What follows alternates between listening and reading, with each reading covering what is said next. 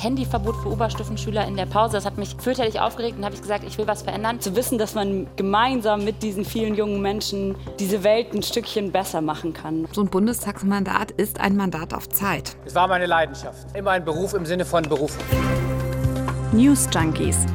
Was du heute wissen musst. Ein Info-Radio-Podcast.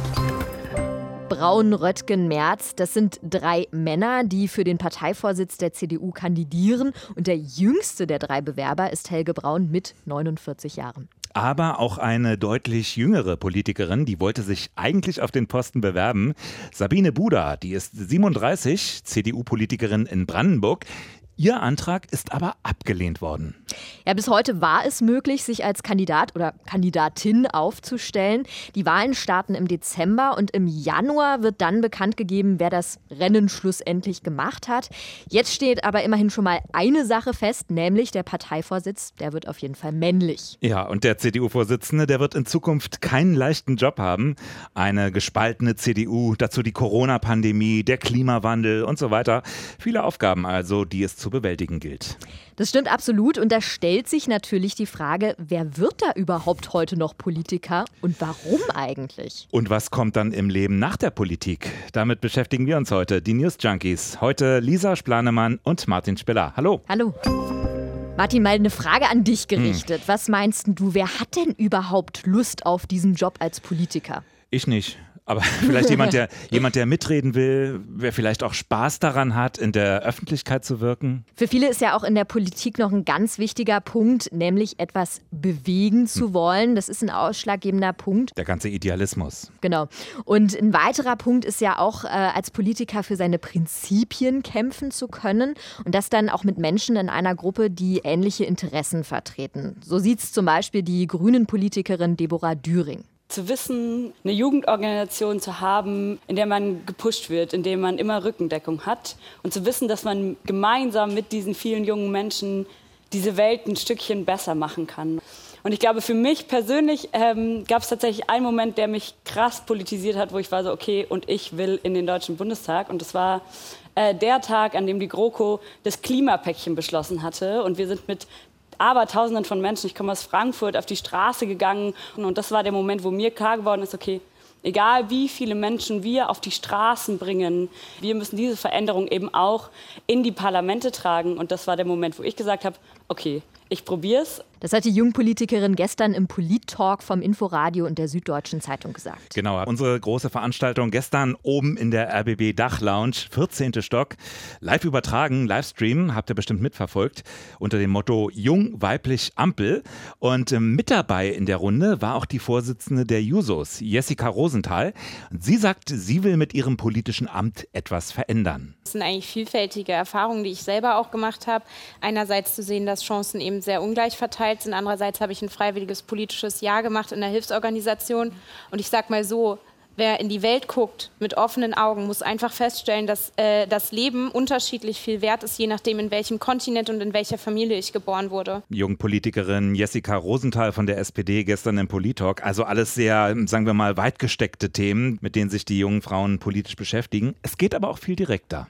Da hatten wir neulich die Bezirkspolitikerin Denise Bittner hier bei den News Junkies zu dem Thema Mülleimer. Genau. Und da lass uns doch vielleicht noch mal reinhören. Also ich bin irgendwann mal, weiß gar nicht, mit Freunden gewesen und wir waren so genervt, weil wir irgendwie Eispapier in der Hand hatten und keine Ahnung wohin damit. Und dann dachte ich, ach Moment mal, ich mache ja irgendwie Kommunalpolitik, da kann man ja mal dafür sorgen, dass sich das ändert. So. Und dann schreibt man eben halt einen Antrag in dieser BVV und Monate, manchmal auch Jahre später kriegt man dann einen Bericht vom Bezirksamt und dann heißt es so, wir haben jetzt hier die Mülleimer aufgestellt. Und das sind eigentlich so die Sachen, warum ich das auch so gerne mache. Also dieses Gefühl, ich kann vor Ort direkt etwas bewirken. Ne? Genau. Jetzt haben wir gerade mehrere weibliche, sehr junge Politikerinnen mhm. gehört. Aber das ist nicht unbedingt das Durchschnittsalter deutscher Politiker, oder? Da hast du vollkommen recht. Wenn wir mal auf das Alter von Parteimitgliedern schauen, die Grünen sind da im Schnitt noch am jüngsten. Da liegt nämlich das Durchschnittsalter bei 48. Laut Statistikportal Statista sind die CDU-Parteimitglieder dagegen immerhin 61 Jahre alt im Durchschnitt. Und du hast eben auch noch einen ganz anderen interessanten Aspekt angesprochen, nämlich den Frauenanteil in der Politik. Wie sieht es denn da aus? Ja, da fallen erwartungsgemäß, möchte ich fast sagen, die Grünen als erstes auf. Bei denen ist der Frauenanteil bei den Mitgliedern am höchsten, und zwar mit so gut 40 Prozent. Und um mal die geplante Ampelkoalition zu vervollständigen, wie schneiden da SPD und FDP ab beim Frauenanteil? Die SPD mit gut 30 Prozent immerhin noch deutlich mhm. besser als die FDP. Bei der liegt der Frauenanteil bei rund 20 Prozent. Deshalb wird ja auch zum Beispiel immer wieder das Thema Frauenquote gerade auch in den Parteien heiß diskutiert. Mhm. Übrigens wollte ja auch die Brandenburger CDU-Politikerin Sabine Buda mit ihrer geplanten Kandidatur für den Parteivorsitz ein Zeichen in Richtung Frauenanteil gerade in der CDU setzen. Hören wir da mal rein, was sie heute Morgen dazu gesagt hat. Mich hat es geärgert, wie unsere Partei in der Öffentlichkeit wahrgenommen wird. Und ob wir das wollen oder nicht, die Berichterstattung findet ja statt. Und dass sich dann nur drei Männer dieses Amt zutrauen oder sich überhaupt diese Kandidatur zutrauen, das fand ich schade. Ich fand, das hat unsere Partei nicht geschafft, in aller Breite abzubilden. Und ich glaube, dass das in Summe auch eine Unterstützung zum Beispiel für einen Bundesvorsitzenden Friedrich Merz hätte sein können, wenn man im Nachhinein nicht hätte sagen können, äh, da gab es ja nur die drei zur Auswahl. CDU-Politikerin Sabine Buda hat das heute gesagt. Sie wollte sich als Kandidatin aufstellen, ist aber gescheitert. Wir können ja gleich noch mal darüber sprechen, wie es nach einer politischen Karriere dann weitergeht. Für den CDU-Kandidaten Friedrich Merz geht es dagegen immer weiter. ja, für ihn gilt ja, nach der Wahl ist vor der Wahl sozusagen. Merz kandidiert inzwischen zum dritten Mal um den CDU-Vorsitz. Ja, das ist schon beachtlich. Ja. Und was ich auch interessant finde, alle drei Kandidaten für den CDU-Vorsitz, die sind schon lange politisch aktiv. Also alle drei. Bei Friedrich Merz sind es zum Beispiel ganze 45 Jahre inzwischen. Mhm. Und ähm, die drei Kandidaten haben noch was anderes gemeinsam. Sie haben alle ein ähnliches Ziel. Die wollen nämlich in Zukunft die breite Gesellschaft ansprechen. Helge Braun, der sagt zum Beispiel: Mein Ziel ist, dass wir die große Volkspartei der Mitte sind dass äh, auch neue Zielgruppen zu uns finden, damit wir wieder so gute Wahlergebnisse bekommen, wie wir sie früher einmal hatten. Ja, der Helge. Ja, und ganz ähnlich sieht das auch Norbert Röttgen. Er will überzeugen mit einer Personalentscheidung. Denn wird er gewählt, dann wird eine Frau CDU-Generalsekretärin. Nämlich in dem Fall Franziska Hoppermann. Und sie ist übrigens 39 Jahre jung. Also jugendlich. Wir machen es uns jetzt mal einfach. Wir unterscheiden Idealtypen von Politikern.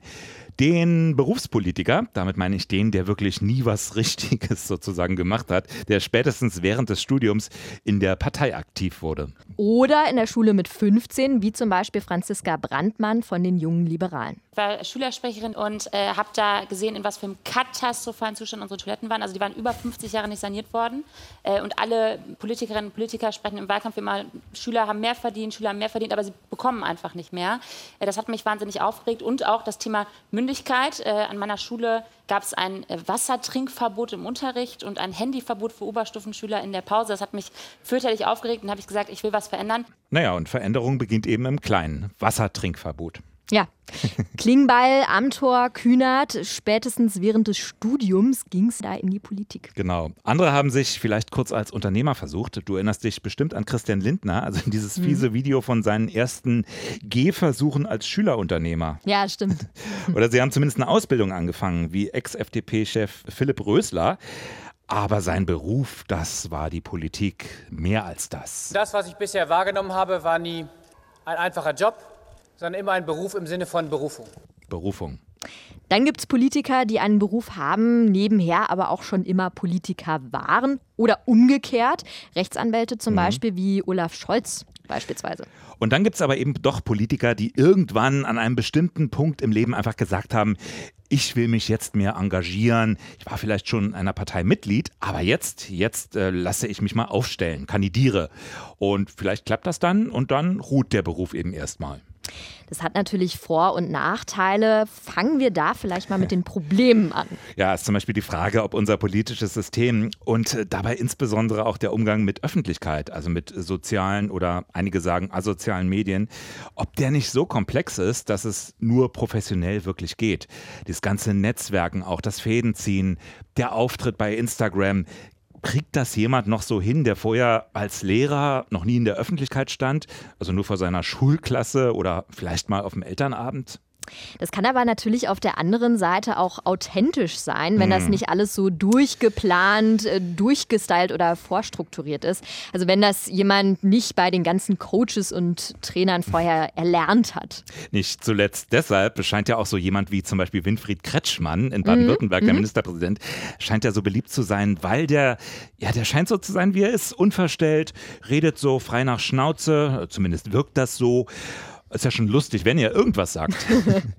Und er war eben tatsächlich erstmal Lehrer, übrigens auch zuerst an einer Kosmetikschule. Nee. Da, ja, ja, habe ich äh, so recherchiert. Und dann am Gymnasium, wenn auch schon immer nebenbei politisch aktiv, aber das ist vielleicht dann doch noch einer der wenigen Quereinsteiger.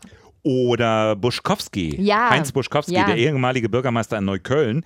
Das war doch auch so ein Typ einfach. Absolut. Der war ja lange, der war lange Beamter in mehreren Senatsbehörden, also nicht direkt Quereinsteiger. Oder manchmal hat man das Gefühl, da gab es auch noch mehr Charaktere, um mal das äh, Stichwort aufzugreifen. Helmut Schmidt zum Beispiel Ja. oder natürlich auch Willy Brandt. Wir dürfen niemals vergessen, um es anderen möglich zu machen, vergessen zu können. Der war im Grunde genommen auch Berufspolitiker nach dem Mhm. Krieg eben. Das ist eben auch jemand, dem man diese Leidenschaft in seinen Worten, dem nimmt man ihm auch ab. Jetzt vergleichen wir das mal mit Philipp Rösler. Das war meine Leidenschaft. Genau. Kommen wir mal zurück zu Sabine Buda, der brandenburgischen Politikerin, die nicht zur CDU-Vorsitzwahl antreten sollte. Da haben natürlich alle gesagt, ja, total ungeschickt, so geht das doch nicht. Sie hat es eben aber trotzdem einfach versucht, gegen alle Berater. Und hat sie jetzt aber das Gefühl, wie blöd, hätte ich mal auf andere Leute gehört? Nö, hat sie nicht. oh Gott, Sabine, jetzt hast du dich verprellt oder jetzt bist du verbrannt. Ich werde heute den Beweis antreten, dass man sehr wohl auch noch lebensfähig ist, wenn man es nicht geschafft hat, für eine Kandidatur äh, für den Bundesvorsitz nominiert zu werden. Auf der anderen Seite hat natürlich heute auch jeder mit seinen Mitteln die Möglichkeit, sich auch eine Öffentlichkeit zu suchen, Mhm. also ein schickes Profil zu gestalten. Das hat ja auch Vorteile. Also diesen Zugang zu Medien, der war in Zeiten von zwei Fernsehprogrammen natürlich noch ein bisschen exklusiver. Bei Deborah Düring, der Nachwuchspolitikerin von den Grünen, die gestern auch dabei war bei unserem Talk, da hießen die Formate auf Instagram oder überhaupt im Netz dann Deborah debattiert und es gab den Sofa-Talk mit Debbie. Ja, dafür muss man sich aber auch schon anderes anhören in der direkten Kommunikation. Der Umgangston mache zu schaffen, das erzählt auch Franziska Brandmann. Ich bin mir nicht sicher, ob ich heute, wenn ich jetzt 15 Jahre alt wäre, das wieder machen würde. Ich war eben in unserer Bundesgeschäftsstelle, wurde von einem Bürger angerufen, der ein Thema angesprochen hat, das wir Judith selbst vertreten, der sich einfach in Rage geredet hat. Äh, Ich habe ihm zugestimmt. Irgendwann habe ich nach 15 Minuten gesagt, Sie haben jetzt ohne Termin angerufen, ich muss leider los, ich musste hier hin. Und dann fing er an, mich anzuschreien, äh, was mir dann einfiele. Äh, Man würde sich kein Gehör verschaffen können und so weiter. Und das finde ich unglaublich, dass sich junge Menschen ja sowas aussetzen müssen. Ja, und nicht nur für extreme Ereignisse wie dieses gibt es eben so etwas wie ein Politikerhandwerk. Wie zum Beispiel im Sport kann es dann eben von Vorteil sein, sich das im Prinzip dann auch von der Jugend anzueignen. Mhm. Ähm, zu lernen, wie man überzeugt, wie man Leute mitnimmt, auch wie man Kompromisse findet. Oder eben sich heutzutage so ein außerordentlich dickes Feld zuzulegen, wie man braucht. Und dann ist da die Frage, ob unser System überhaupt unterstützt, dass jemand nur zeitweise einen Job in der Politik annimmt, eben als Quereinsteiger. Also grundsätzlich ist so ein Austausch ganz im Sinne des Parlamentarismus. Es geht ja auch darum, Expertisen aus anderen Bereichen aufzunehmen, Erfahrungen, die Menschen im richtigen Leben sozusagen gesammelt haben. Das geht nicht mit reinen Berufspolitikern. Das geht aber auch nur, wenn ich eine gewisse Sicherheit habe. Die Gewissheit zum Beispiel, später in den Job zurückkehren zu können. Oder ist der dann weg? Hm. Die Frage stellt sich dann aber erst recht bei jemandem, der nie was anderes gelernt hat. Also was macht man denn jetzt, nachdem man bei der Wiederwahl in den Bundestag gescheitert ist? Macht man da eine Ausbildung? Ja, oder wird Berater oder Coach. Oder vielleicht auch Lobbyist. Das Hm. funktioniert dann vielleicht auch noch. Philipp Rösler ist zum Beispiel inzwischen Wirtschaftsmanager und sitzt in mehreren Aufsichtsräten. Da hat die vielleicht etwas weniger erfolgreiche Politikkarriere, aber eventuell auch als Beschleuniger bewirkt. Das war der mit der Berufung zur Politik, ne? Genau der. Mhm. Also fassen wir mal zusammen. Eine Mischung aus verschiedenen Berufswelten und damit ja auch aus verschiedenen sozialen Schichten, die wäre schon gut. Aber Quereinsteiger sind praktisch kaum zu finden und es gilt erst recht in der Bundespolitik. Einige sind zwar im Bundestag zum Beispiel, aber da sitzen auch eher wenige in der ersten Reihe und einige Politikwissenschaftler raten deshalb auch, ihnen gezielt mehr Platz und Einfluss zu geben. Stefanie Beiler von der Universität Basel. Wir konnten in einer Studie feststellen, dass Seiteneinsteiger durchaus frischen Wind in den Politbetrieb bringen können, weil sie beispielsweise durchschnittlich mehr Führungserfahrung in der Privatwirtschaft mitbringen und Erfahrungen und Ansichten aus anderen Blickwinkeln und Arbeitsbereichen. Andere Experten raten sogar zu einer Seiteneinsteigerquote. Es gibt aber Ausnahmen. Karl Lauterbach könnte als Seiteneinsteiger durchgehen, war ja mhm. vorher Arzt, Mediziner, Wissenschaftler. Oder zum Beispiel Joachim Gauck. Ja. War gerade mal ein halbes Jahr im Parlament, nie Mitglied einer Partei übrigens. Mhm. Ja, und dann Bundespräsident, das höchste Amt im Staate. Und viele fanden seine Präsidentschaft dann auch eigentlich ganz gelungen. Allerdings, Gauck wirkte natürlich bereits viel in der Öffentlichkeit und das in einer besonderen historischen Situation, also nach der Wende. Was tun? Mandatszeiten begrenzen? Mandatszeiten begrenzen fordert zum Beispiel die SPD-Vorsitzende Saskia Esken. Die hatte vorher selbst in der Gastronomie gearbeitet, mhm. als Chauffeurin, Paketbotin, als Schreibkraft. Und die hat der Süddeutschen Zeitung gesagt, maximal drei Legislaturperioden sollten es sein für mehr Berufspolitiker in der Politik. Sie begründet das wie folgt. Nach der ersten habe man halbwegs begriffen, wie der Hase läuft. Man verirrt sich nicht mehr. Man weiß, mit wem man zusammenarbeiten muss, damit etwas vorangeht. Zwei Legislaturperioden wiederum seien aber zu wenig, denn wenn das jeder macht, dann hätte man auch keine erfahrenen Führungsfiguren mehr. Hm. Vielleicht gehen aber auch Versuche in die richtige Richtung, zumindest die Mitglieder dann der Parteien mehr einzubeziehen. Mhm. Durch Befragungen, jetzt sogar bei der CDU, mehr Online-Veranstaltungen, einfach um ein gewisses Maß an Engagement auch möglich zu machen, ohne dann gleich auch die Freizeit aufzugeben oder eben den Politikerberuf ergreifen zu müssen. Also ein niedrigschwelliges Angebot, so würde man heute vielleicht sagen. Wir haben jetzt ausführlich darüber gesprochen, wie man denn reinkommt in die Politik. Bleibt die Frage, wie kommt man denn auch wieder raus? Da gibt es ja ganz verschiedene Wege. Oft geht es schneller als gedacht, wenn man einfach nicht wieder gewählt wird. Mhm. Das ist dann vielleicht auch nicht ganz so selbstbestimmt. Dann kann man aber immer noch zu Gazprom gehen nach erfolgreicher Kanzlerschaft. Oder man hört eben auf nach Erreichen eines gewissen Rentenalters, wenn es denn dann doch nicht der Alterspräsident sein soll. Ideal wäre es aber doch vielleicht, man kann von sich aus sagen, so, reicht jetzt. Ich habe ein oder zwei Legislaturperioden im Parlament verbracht. Ich habe das Gefühl, etwas bewirkt zu haben, aber jetzt sind eben andere dran. Jetzt gehe ich zurück in meinen eigentlichen Beruf. Ja, das setzt dann natürlich aber auch wiederum voraus, dass man einen hat. also wenn man sein ganzes Leben schon von Juso-Zeiten an nur in der Politik verbracht hat, eben mhm. als Berufspolitiker, dann hat man diese Option gar nicht. Nach der Mandatszeit richtet sich zum Beispiel die Entschädigung auch im Alter. Also gerade wenn es nur für eine kurze Zeit ist, entsteht da zumindest ein Unsicherheitsfaktor. Es ist ja auch möglich, neben dem Mandat noch beruflich tätig zu bleiben, um die Sicherheit zu erhöhen. Allerdings muss die Ausübung des Mandats im Mittelpunkt der Tätigkeit eines Bundestagsmitglieds stehen. Das besagt das Abgeordnetengesetz. Andere hatten wiederum irgendwann genug. Im Inforadio Vis-à-vis haben wir in dieser Woche mit der ehemaligen Familienministerin Christina Schröder gesprochen. Sie hat ihre Option gehabt, sich nach ihrem Abgang aus der Politik der Familie widmen zu können und nach eigenen Angaben nie an eine Rückkehr in der Politik gedacht. Wir haben jetzt unseren Lebensmittelpunkt nach Wiesbaden verlegt. Wir haben drei kleine Kinder, die kleinste ist erst drei. Ich spreche von wir, das wundert vielleicht manchen Hörer. Mein Mann war auch Bundestagsabgeordneter, genau wie ich, 15 Jahre. Wir haben gemeinsam uns entschlossen, aufzuhören weil es eben auch so ist, so ein Bundestagsmandat ist ein Mandat auf Zeit. Und ich finde, wenn man früh angefangen hat, muss man auch früh wieder aufhören.